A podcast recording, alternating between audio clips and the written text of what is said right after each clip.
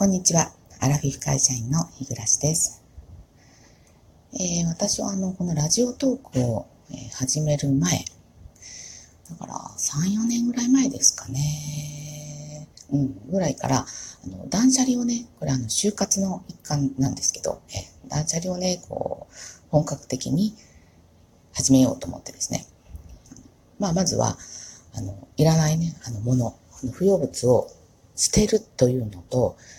あと、売るっていうことをですね、こう初めてやってみました。で私たちの世代で言えば、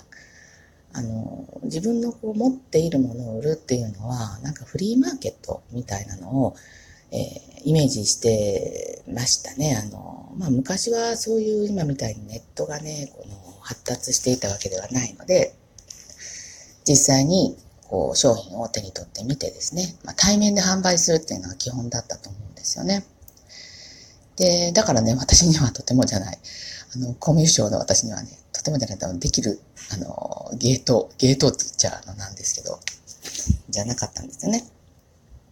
だからやってみようとも思ってなかったんですけど、あの、今やね、もうメルカリとかね、ラクマとかね、まあ、あの、ヤフオクとかもそうなんですかね。私はやってないんですけど、まあ、いろんな、その、自分の持ち物、ね、持ってるものを、えー、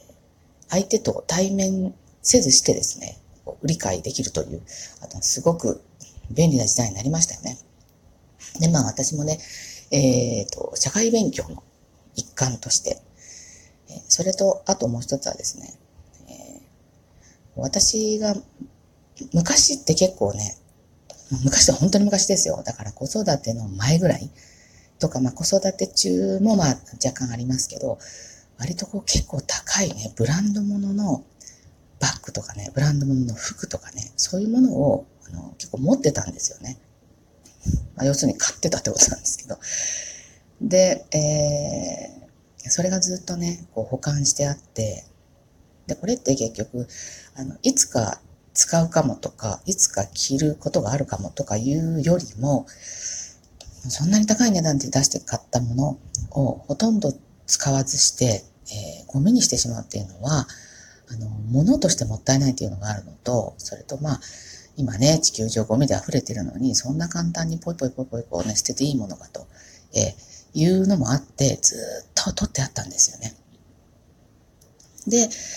えー、先ほども言いましたけど、なんか社会勉強の一環としてですね、やってみようということで、えー、フリマアプリの方をね、あの、入れて、ちょっとやった時期がありました。で、まあ、私の場合、ちょっとやるともうすぐ飽きちゃうっていうか、ね、もう満足っていうかですね、あ、こういうものなんだって分かったら、もう、もう今はね、えー、やってなくって、もっぱら買う方ですね。ね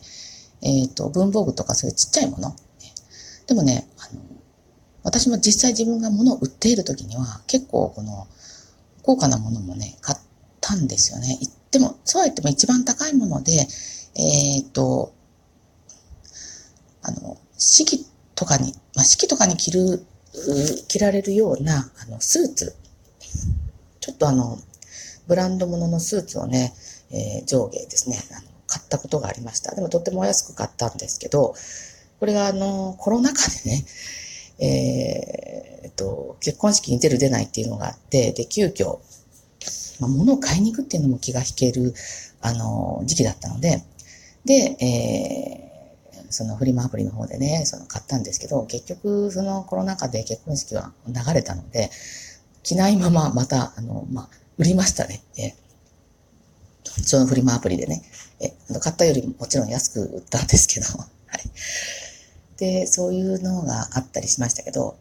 まあでもそういう、あの、えー、対面でない、あの、やりとりっていうのは、まあ、嫌なことも、まあ、ちょこちょこありましたね。えーあの、値引き交渉とかね、値引き交渉されるのはいいんですけど、なんかあの、えー、ちょっと、礼儀知らずな感じ。なかなかね、文字だけでやり取りしようと思うと、あの、誤解がどうしても生じるんだと思うんですよね。相手もそんなつもりはないにしても、あの、まあ、受け取る側としたらですね、あ、なんか、なんかこの人あんまり感じ良くないなっていうのがあったりとか、まあ、そういうのはちょこちょこあったんですけど、一番この印象的なのは、あの、私が一回、えー、ブランド物のバッグをね、中古のバッグですよ。えー、買った時のことなんですけど、あの私あんまりあの、プロっぽい人のショップから買うのは嫌で、あの、個人がね、あの、本当に使わなくなっ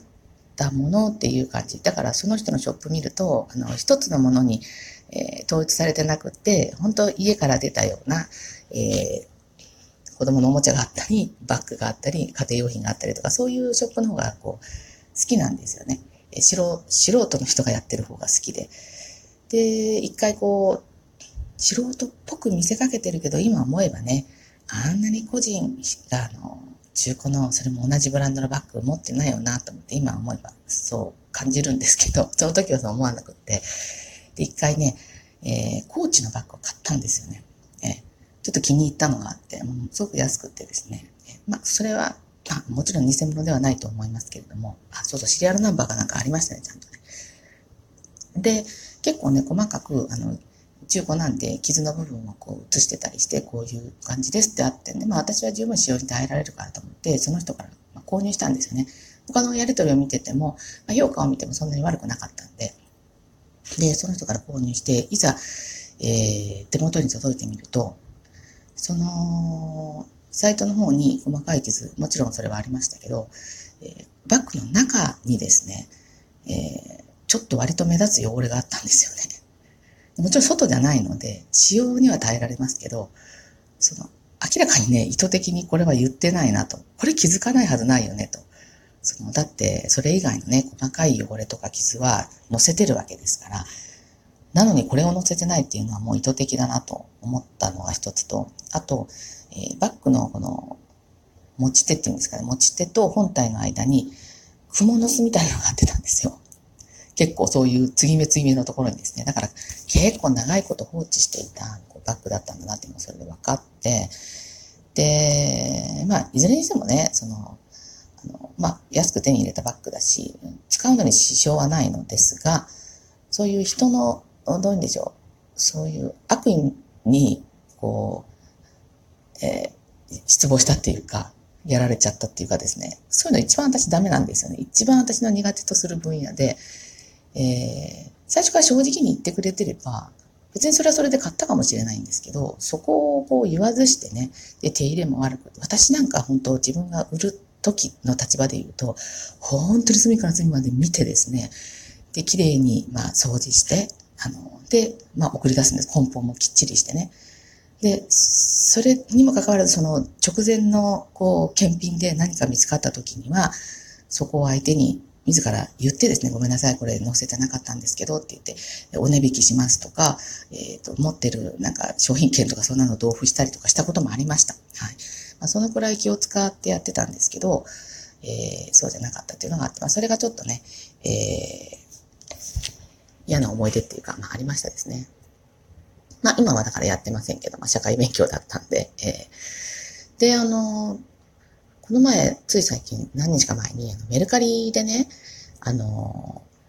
芋の苗、さつまいもの苗をこう売ってるのが、あの、法律違反だっていうのがね、載っててちょっとびっくりして、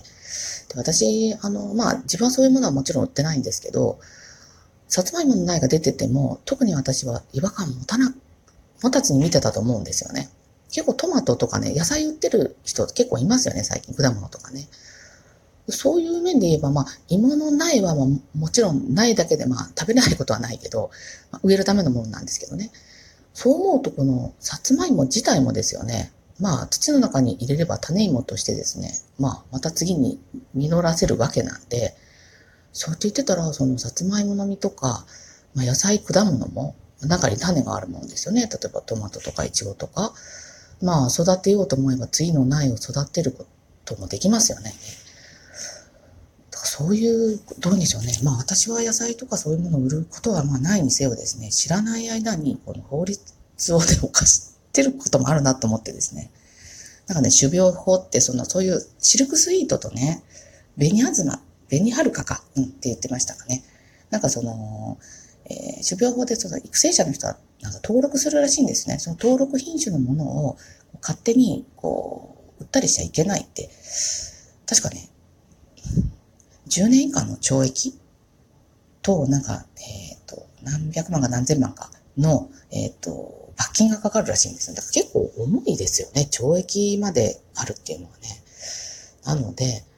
何かやるときには、本当に、こう、細心の注意を払って、えー、ね、だってこんなことで、その、なんか、こう、前科者っていう言い方いいんですかね。えー、そういうね、あの、えー、警察にね、あの、お世話になるようなことがあるので嫌じゃないですか。なのでね、もう新しいことに挑戦してみるのはいいんだけど、そういう下調べもね、必要だなと思ってですね、ちょっと思いましたですね。えー、はい。ということで、えー、今日はちょっとね、あの、断捨断捨離からの、えー、フリマアプリの話をしてみましたけれども、えー、最後までお聞きくださってありがとうございました。今週はね、あの、一週間ずっと雨ということもあるし、えー、まあ、月曜日ということもあって、はい。私、あの、金曜日お休みしたので余計今日だるいんですけど、まあね、あの、家で作ってた、あの、ホットコーヒーをね、あの飲みながら、ちょっと気分を落ち着かせて、えー、修行に向かおうかなというふうに思っております。はい。えー、最後までお聴きくださって、2回目ですね。ありがとうございました。では次回の配信まで失礼いたします。